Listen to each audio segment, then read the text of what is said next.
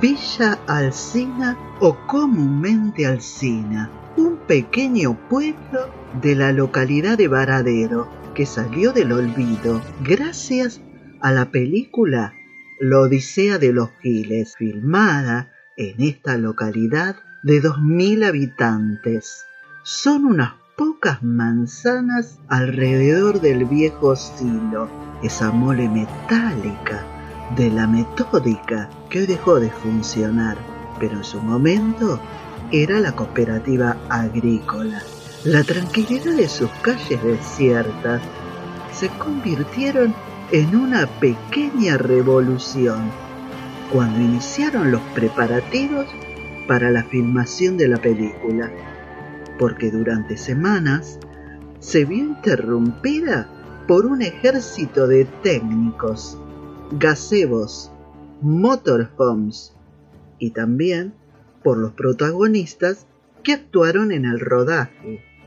Sebastián Borestein, director de la película, hace referencia al momento de la visita al pueblo y cuando vio la planta de silos pegada a la estación de tren. El nombre en los carteles ferroviarios. Sintió que todo servía para ambientar el film. Y esta intuición y otra que tiene que ver con el respeto a la idiosincrasia pueblerina han convertido a la película en un éxito rotundo. Muchos lugareños han participado como extras y uno de ellos siente orgullo porque su apellido Saldaña es usado por un personaje en la película y también su puesto laboral, que fue un símbolo, porque muestra un jefe de estación que mira con una resignada nostalgia que el tren carguero pasa de largo por las vías. Por unos meses la quietud del pueblo se transformó en constante movimiento, porque tanto los actores como el equipo de técnicos y productores participaron y se mostraron muy abiertos con los habitantes del lugar. Incluso en muchas ocasiones comían todos juntos en lo de Pepa, el único bar de la zona. La trama de la película es la historia de un grupo de vecinos de este pequeño pueblo y su intento de superar la crisis argentina de 2001 con un proyecto colectivo. Evidentemente, nunca pensaron que iban a mostrar el pueblo así sintieron orgullo, porque esta historia les cambió la vida y este no es más que un resumen que muestra ese sentimiento de los pobladores de Alcina.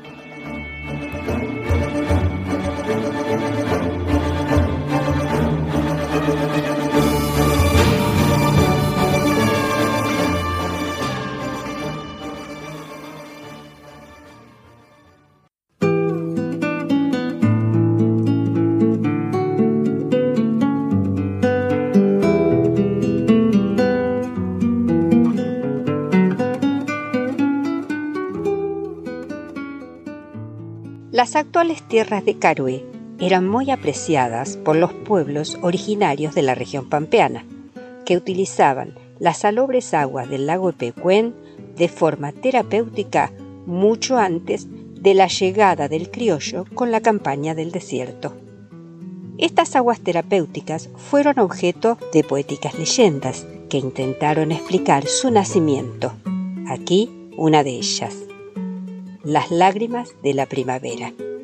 Según cuenta la leyenda, después de un gran incendio de bosques, un niño fue encontrado por un grupo de indios y bautizado Epecuén, que en lengua nativa significa casi quemado, en memoria del fuego del que se salvó por milagro. El huérfano creció fuerte y demostró ser valiente en la guerra. En una batalla victoriosa contra los puelches, Epecuén, que ya era un joven atractivo, se apoderó de la hija del cacique enemigo, la joven y fresca Tripantu, que en la lengua pampa significa primavera. El amor del guerrero y la doncella duró lo que dura una luna completa, y tras ese periodo de intensa felicidad, Epecuén se enamoró de otras cautivas robadas en las batallas. Esto causó una profunda tristeza en Tripantu y comenzó a llorar de tal manera que sus lágrimas formaron un gran lago salado que ahogó a Epecuén y a todas sus amantes. Esa fue su venganza. Al saber que Epecuén se había ahogado, la joven Tripantu perdió la razón y se dedicó a vagar por las orillas del lago irracionalmente.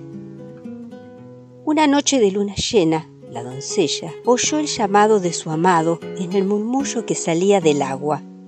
Desde esa noche nunca más se vio a Tripantu. El lago se volvió sagrado para todas las tribus de la zona y aún hoy no perdió del todo su halo de misterio. Así es que, en las noches de plenilunio, quien escucha atentamente el murmullo constante del lago puede llegar a oír las voces de Pecuén y Tripantu, al fin unidos y felices para siempre como en su primera luna de amor.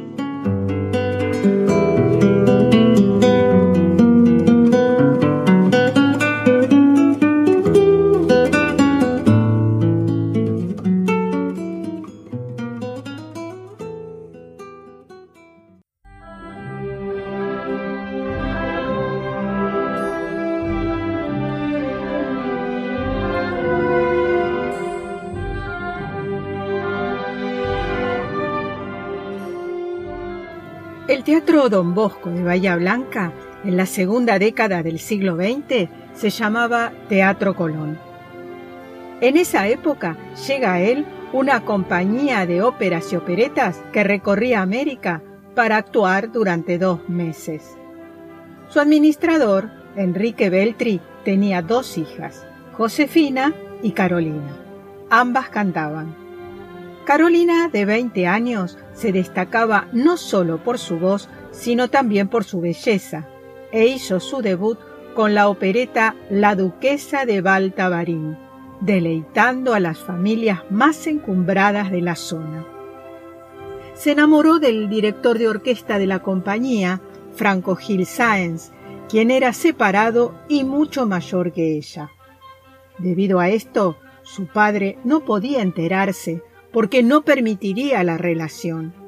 Por eso la joven organizó citas secretas con Franco, siendo su cómplice el primer actor de la compañía. Pero como en toda trupa artística hay celos profesionales, alguien le contó a don Enrique los amoríos de su hija. Beltri no lo dudó. Echó a Franco y al primer actor y le exigió a su hija que se olvidara de ese hombre. La función de ese día se desarrolló con aparente normalidad. Carolina tuvo una actuación brillante, aunque se la vio algo nerviosa. Al día siguiente no se presentó a la función, comentándose que la actriz había sufrido una intoxicación. Pero, ¿qué sucedió realmente? Luego de la función, al regresar a su camarín, Carolina estaba desolada. No soportaba la idea de no ver más a su amado. Sin pensarlo dos veces, tomó la botella y bebió un potente veneno. Los fuertes dolores abdominales hicieron que la llevaran a la casa donde se alojaba para ser atendida. Con indiferencia, su padre anunció que no habría funciones por tres días, tiempo que le llevaría en contratar otra cantante y un director de orquesta. Mientras tanto, su enamorado viajaba a Buenos Aires suponiendo su pronta recuperación. Pero no fue así. A los tres días, Carolina Beltri murió. El desinterés de su padre fue tal que el empresario del Teatro Colón fue quien se hizo cargo de los gastos del velorio y sepelio. Como si nada, la compañía siguió actuando hasta finalizar el contrato. Fue el público bayense quien acompañó a esa joven nacida en México y criada en Cuba hasta su destino final, sabiendo que su pena de amor y su juventud habían puesto punto final a su vida.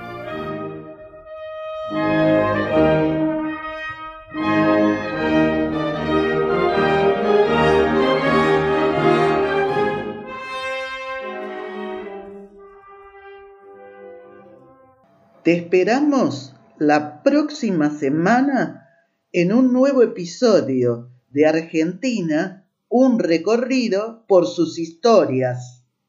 Te invitamos a suscribirte.